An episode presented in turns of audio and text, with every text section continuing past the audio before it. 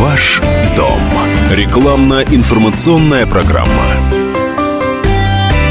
12.17 в Москве, в эфире программы «Ваш дом». Я Софья Ручкова. Сегодня мы поговорим о том, что имеет отношение к каждому из нас. Кто-то вспоминает об этом крайне редко, раз в месяц доставая из почтового ящика очередное извещение. А кто-то, у кого в квартире, например, очень холодно или протекает крыша, вспоминает об этом ежедневно, ежечасно, а может быть даже ежеминутно, в зависимости от объема проблемы. Мы поговорим о жилищно-коммунальном хозяйстве. Поскольку сейчас все-таки цены на все выросли, доходы бюджета у многих сократились, я хочу больше внимания уделить тарифам ЖКХ. Откуда они появляются, вопросы, можно ли их оспорить или выборочно платить за коммуналку. Мой гость, руководитель Ассоциации ЖКХ развития Алексей Макрушин. Алексей, добрый день. Добрый день. Телефон прямого эфира 8 800 200 ровно 9702. 8 800 200 ровно 9702. Сначала вопрос радиослушателям. Как вы считаете, вы справедливую цену платите за коммунальные услуги? Сколько готовы платить? Звоните, делитесь своим мнением. А сначала весть, что называется, с полей. Один очень бойкий пенсионер из Иванова решил отказаться от оплаты взносов за текущий ремонт дома. Он не понимает, что это такое, почему должен отдавать за эту эфемерную, но это уже мое слово, там другое употреблялось в его обращении услугу, услугу тысячу рублей, почти тысячу рублей в месяц. И вот он собрал вокруг себя такой инициативный, скажем так, комитет из таких же пенсионеров, соседей, и теперь вместе с единомышленниками пишут, пишут в разные инстанции. Письма до адресат, как у Ваньки Жукова, видимо, не доходят. Действительно, у всех ценовопросы вот этих жилищных жилищно-коммунальных платежей, а, равно как и доход, совершенно разный. Вот одна из звезд известного шоу-бизнеса платит за свои апартаменты не тысячу рублей, как наш пенсионер Заванова, а 60 тысяч рублей в месяц. И тоже считает, что платить-то тут, собственно, и не за что. Она ходит по судам уже очень давно и планирует выйти голой на улицу с плакатом «Долой ТСЖ».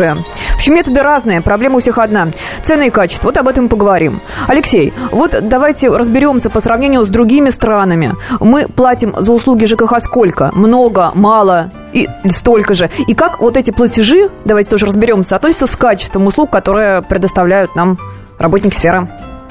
Вы знаете, конечно, теперь тяжело достаточно сравнивать с другими странами со всеми скачками валютных курсов, но, угу. как правило, э, измеряют стоимость услуг ЖКХ в доходах э, гражданина. Да, сколько да, гражданин от своего вот дохода платит за услуги жилищно-коммунального угу. хозяйства.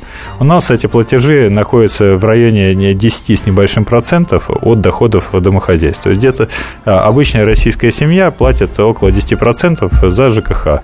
При этом надо сказать, что у нас законом ограничена максимальная планка, больше 22% за услуги ЖКХ платить семья не должна, иначе ей дадут субсидию. От своих от совокупных а, доходов? Да, если... от совокупных угу, доходов. Угу. А в Москве, например, эта планка снижена до 10%. Если семья москвичей э, имеет доходы меньше, э, не позволяющие оплачивать услуги жилищно-коммунального хозяйства, если она больше получит 10% субсидию. От да. дохода, да, если счет за ЖКХ составляет больше 10%. Угу. И угу. сравнивая с другими странами, я скажу, что это немного. В зависимости от цен на топливо, э, которое в теплоснабжении составляет э, достаточно большую сумму, например, э, в Латвии, при Балтике около 16% могут жители платить. Средняя по Европе планка где-то 12%, 10%. То есть в этом смысле мы находимся примерно в одних и тех же условиях, но надо еще помнить, что Россия достаточно холодная страна, поэтому достаточно большой счет у нас составляет тепловая энергия.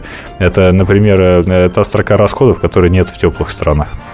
Тогда с другой стороны зайдем. А тогда, если мы платим меньше, чем в других странах, мы что-то недополучаем тогда в такой, в такой ситуации, получается? Вы знаете, мы сейчас пользуемся ресурсами, которые были созданы при Советском Союзе во многом. Да?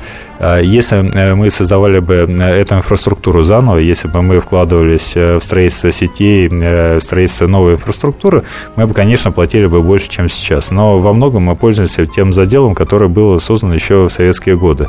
Но эта инфраструктура приходит в негодность, и когда возникают эти вопросы, необходимо, конечно, вкладывать средства и э, возвращать их за счет тарифов. Напомню, телефон прямого эфира 8 800 200 ровно 9702. Звоните и э, делитесь своим мнением, справедливую ли цену вы платите за коммунальные услуги, сколько, в принципе, готовы платить каждый месяц. Алексей, а в принципе, как проверить обоснованность тариф? Потому что я знаю, что в каждом регионе тарифы разные, э, различаются платежки. Конечно. Можно давайте, ли это? Дайте представить себе, например, на Кавказе с города течет чистая вода, ее можно выдавать в сеть практически без очистки. А где-нибудь в Архангельске, где северная двина загрязнена очень сильная, там требуется очень мощная очистка воды перед подачей в сети. И, конечно, эта вода будет сильно более дорогая. Поэтому очень много разных факторов. Тепловая энергия, стоит по-разному. Там, где есть газ, э, там, где газа нет, там, где есть уголь, там, где есть мазут. Э, поэтому счет очень разный. На тему справедливости или несправедливости, вот много мы платим или нет, я э, прилагаю простой пример. Бутылка воды. Сколько мы платим за бутылку воды, когда покупаем ее в магазине? Ох, ну разная. По-разному. Ну, 50 вот рублей. Там, сколько мы платим за кубометр воды, который поднят на девятый этаж и в нашей квартире, питьевой санпиновской воды. Мы платим около 30 рублей. Там даже в Москве поменьше. 20 рублей в среднем по стране. 20 рублей за кубометр. Это 2 копейки за литр. Но знаете, чем был вызван... Ну, два, два момента. Во-первых, ну, а могут ошибиться. Вот, например, люди говорят, обоснованно ли. Вот как они могут, куда они, куда они могут позвонить, например, да, и проверить. Вот я плачу там за, за, за свет там столько-то, правильно ли это, или там за воду. Вы знаете, есть... Э, э этот вопрос делится на две части. может быть. Во-первых, могут быть ошибки при расчетах. Вот. Да, а, конечно, ошибки при расчетах бывают. Я знаю, что в многофункциональных центрах, единых расчетных центрах постоянно есть какой-то поток посетителей, которые разбирается, почему а, столько начислили там, идти, там э, другую угу, сумму, да, угу. надо идти туда.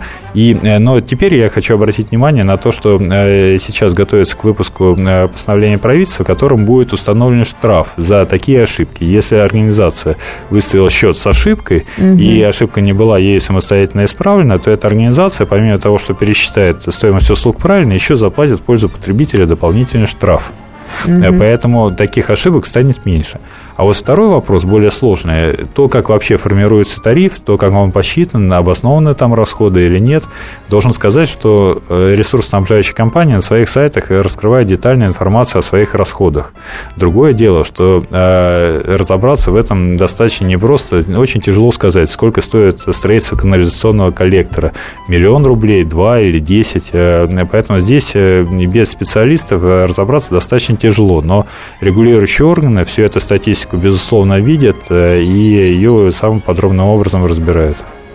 А я обратила внимание, ну, я не, не, не могу сказать относительно всех городов России, да, но скажем так, во многих городах э, услуги коммунальных, э, коммунальной сферы, они стоят дороже, чем в Москве, хотя Москва один из самых, наверное, самый да, дорогой город в России. А почему так тоже получается? Вот коммуналка Знаете, в Москве несколько там причин. дешевле. А, во-первых, в Москве очень много в свое время коммуналка субсидировалась. Да, сейчас от субсидий отказывались, А-а. но много денег было вложено в инфраструктуру. И крупных городах э, часто э, снабжать э, водой или теплом потребителей дешевле, чем маленьких, потому что потребители все сосредоточены в одном месте, и проложить одну большую трубу дешевле, чем проложить 10 маленьких труб. Поэтому в Москве, на удивление, оказывается, что более эффективно обеспечивать теплоснабжение, более эффективно обеспечивать водоснабжение, и в крупных городах, вообще говоря, коммунальные услуги стоят заметно дешевле, чем в маленьких городах.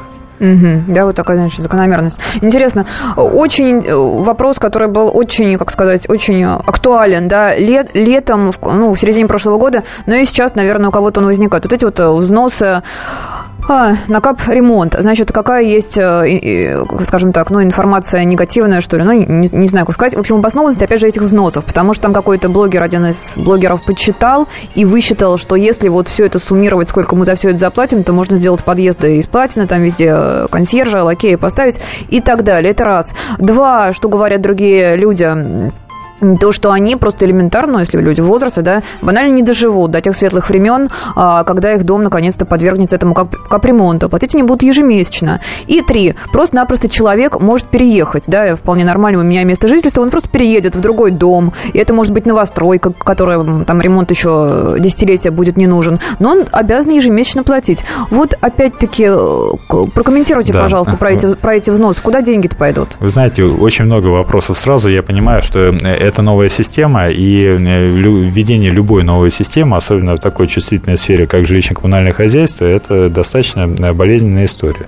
Но давайте э, посмотрим, подумаем. Никто не спорит, что дома надо ремонтировать. если раньше все дома ремонтировались за государственный счет, ну да, сейчас уже то сейчас переходим к тому, чтобы сами жители оплачивали этот ремонт, и надо организовать жителей так. Вот представьте себе многоквартирный дом. Надо организоваться так, чтобы все жители этого дома каким-то образом скинулись и оплатили этот ремонт, ремонт их дома. А, конечно, эта задача непростая, поэтому э, здесь э, здесь было создано а, два способа для э, капитального ремонта. Либо накопление денег на собственном счету, когда жители сами определяют, когда ремонтировать, что ремонтировать и за сколько ремонтировать. И второй способ через фонды капитального ремонта, о чем можно будет э, чуть более подробнее рассказать э, после паузы.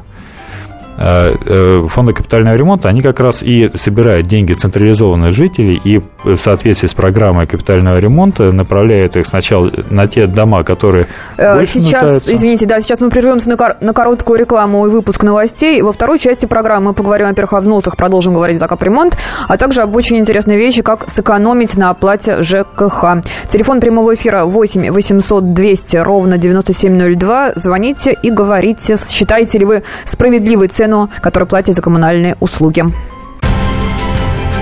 Будьте всегда в курсе событий. Установите на свой смартфон приложение «Радио Комсомольская правда». Слушайте в любой точке мира. Актуальные новости, эксклюзивные интервью, профессиональные комментарии. Доступны версии для iOS и Android. «Радио Комсомольская правда». В вашем мобильном. Ваш дом. Рекламно-информационная программа. 12.32 в Москве. В эфире программа «Ваш дом». Я Софья Ручко. Мой гость – руководитель Ассоциации ЖКХ развития Алексей Макрошин. Мы говорим об услугах ЖКХ, их стоимость, качестве обоснованности. Вопрос нашим радиослушателям. Как вы считаете, справедливо ли вы платите за коммунальные услуги и сколько готовы платить каждый месяц за них? Телефон прямого эфира 8 800 200 ровно 9702. 8 800 200 ровно 9702. Звоните, рассказывайте. А, мы до э, ухода на рекламу говорили о взносах на капремонт, о, об их обоснованности. Сейчас мы прервемся на телефонный звонок и поговорим о капремонте. А, Владимир, здравствуйте. А, добрый день, уважаемый ведущий, ваш гость. Добрый день. Вот, э, хорошо, что дозвонился. Давно хочу по этой теме высказаться. Да, пожалуйста. Вот ваш гость звонил про капитальный ремонт и о том, что есть два способа накопления средств, угу. а точнее, счет дома и общий так котел. Хочу сказать изначально, сразу забегая вперед, что данный закон о капремонте, он был принят в нарушение других двух действующих законов, а именно а, Конституции Российской Федерации и Гражданского кодекса. А точнее сказать, в законе о собственниках четко написано, что э, собственник отвечает за свое имущество, но никак не за чужое. Средства, которые собираются в, в общую так называемый котел капремонт, они идут на дома все. То есть я буду собирать эти деньги, а деньги пойдут на, скажем так, на, на ремонт э, других домов, mm-hmm. которые ко мне не имеют никакого отношения. Во-вторых, э, деньги собираются в некоммерческие структуры.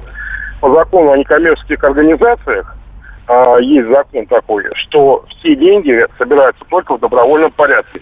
То есть они должны заключать договор, так как это фонд, так как это сборы – Э, предполагает под собой долгое накопление этих средств, должен быть заключен договор.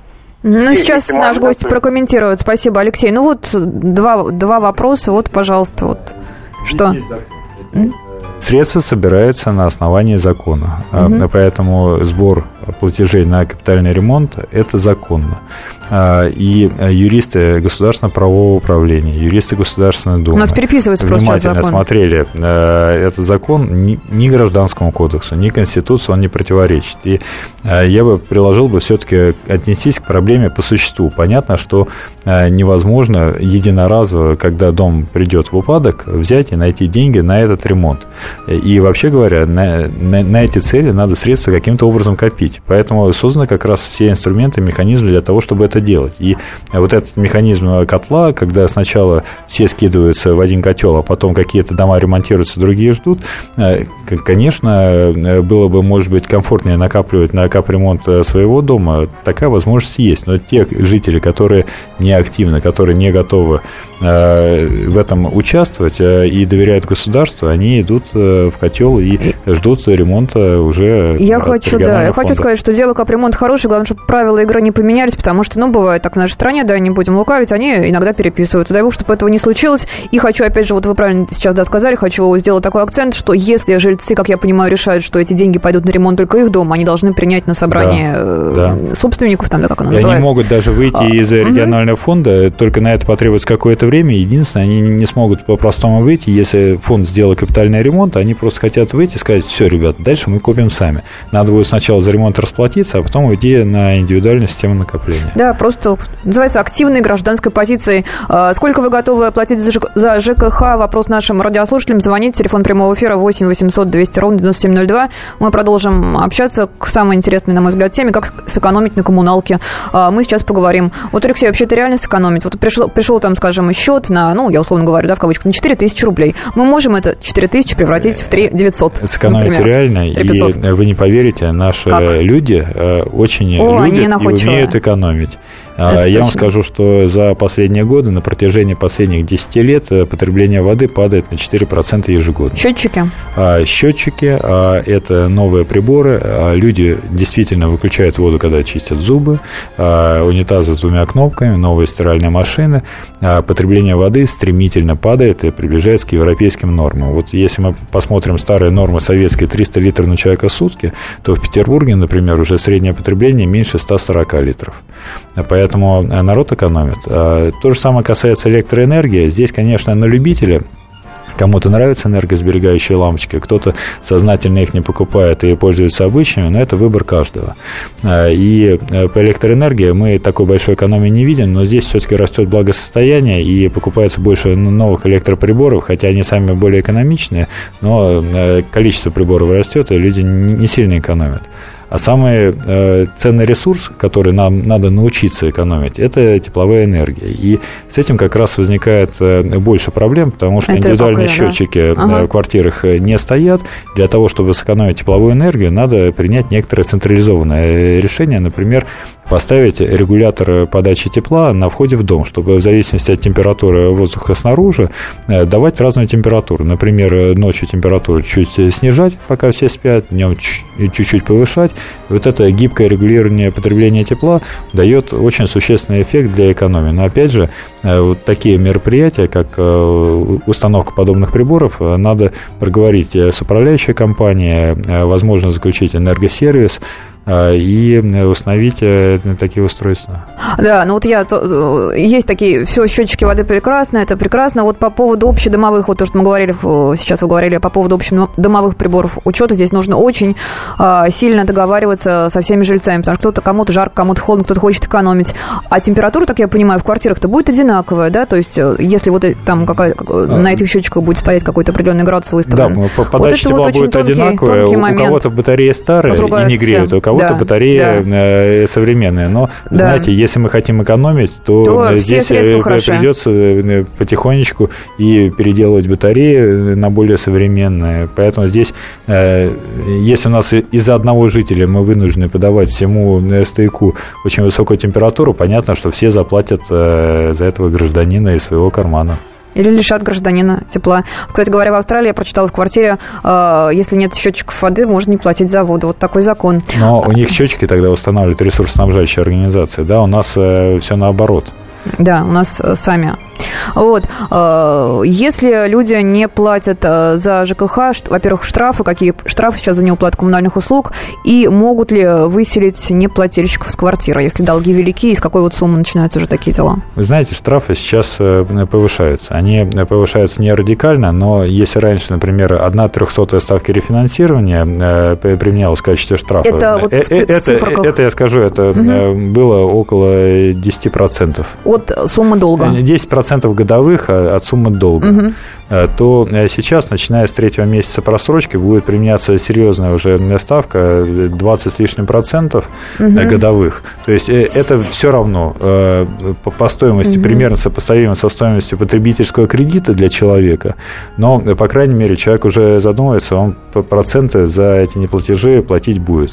Если все равно не платят? А... Ну, не из чего не хочет, ну, массы модуляций. Вы знаете, если не платят, э, э, конечно, в судебном порядке можно рассматривать вопросы, связанные с выселением. Это всегда очень непросто, это всегда очень дорого, и для компании, конечно, это работает только в воспитательных целях. Но есть один инструмент, который работает очень хорошо.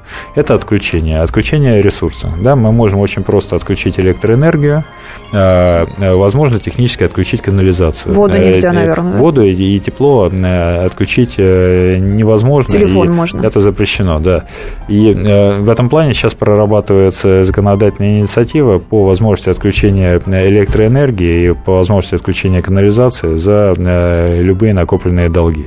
И вот эта мера будет работать гораздо лучше. А вот э, мэрия, там, не знаю, мэрия, не мэрия, руководство власти Челябинска очень креативно, с креативным предложением выступили. А жители, которые имеют долги перед ЖКХ, а там долги перед ЖКХ 6,5 миллиардов рублей, вот около такой суммы, могут их отработать, подметая двор. Мне кажется, что общественное дело хорошее. Вот. Вы знаете, лю- любые экономят. способы отработать долги хороши. Хороши, даже такие. А, ча- частные вопросы от наших радиослушателей. Ну вот куда жаловаться, какие самые на самые такие распространенные проблемы, например, зимой батареи не греют. Не по причине там этих счетчиков, Знаете, счетчиков о которых мы говорили, а по причине первое, иной. Первое место, куда надо позвонить, это диспетчерская, это, по сути, угу. управляющая компания. Каждая управляющая компания должна иметь э, телефон горячей линии, диспетчерскую службу, надо звонить туда. Если с проблемой не удалось разобраться, да, и вы живете в некомфортных условиях управляющей компании или кто-то еще нарушает ваши права, тогда надо звонить государственную жилищную инспекцию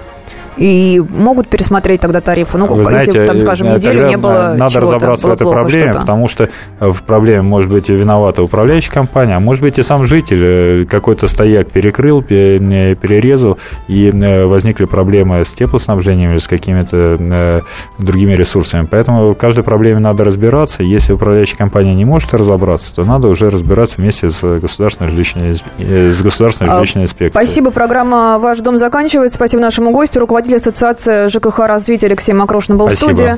Услуги ЖКХ нельзя потрогать, это не платье, не автомобиль. Может быть, именно поэтому коммунальные платежи вызывают столько вопросов. Но как только что-то не так, протекает крыш, отключают горячую воду, не топят батареи, сразу становится понятно. Без ЖКХ жить трудно и как-то неуютно. А значит, платим мы не зря. Я прощаюсь с вами. До встречи через неделю.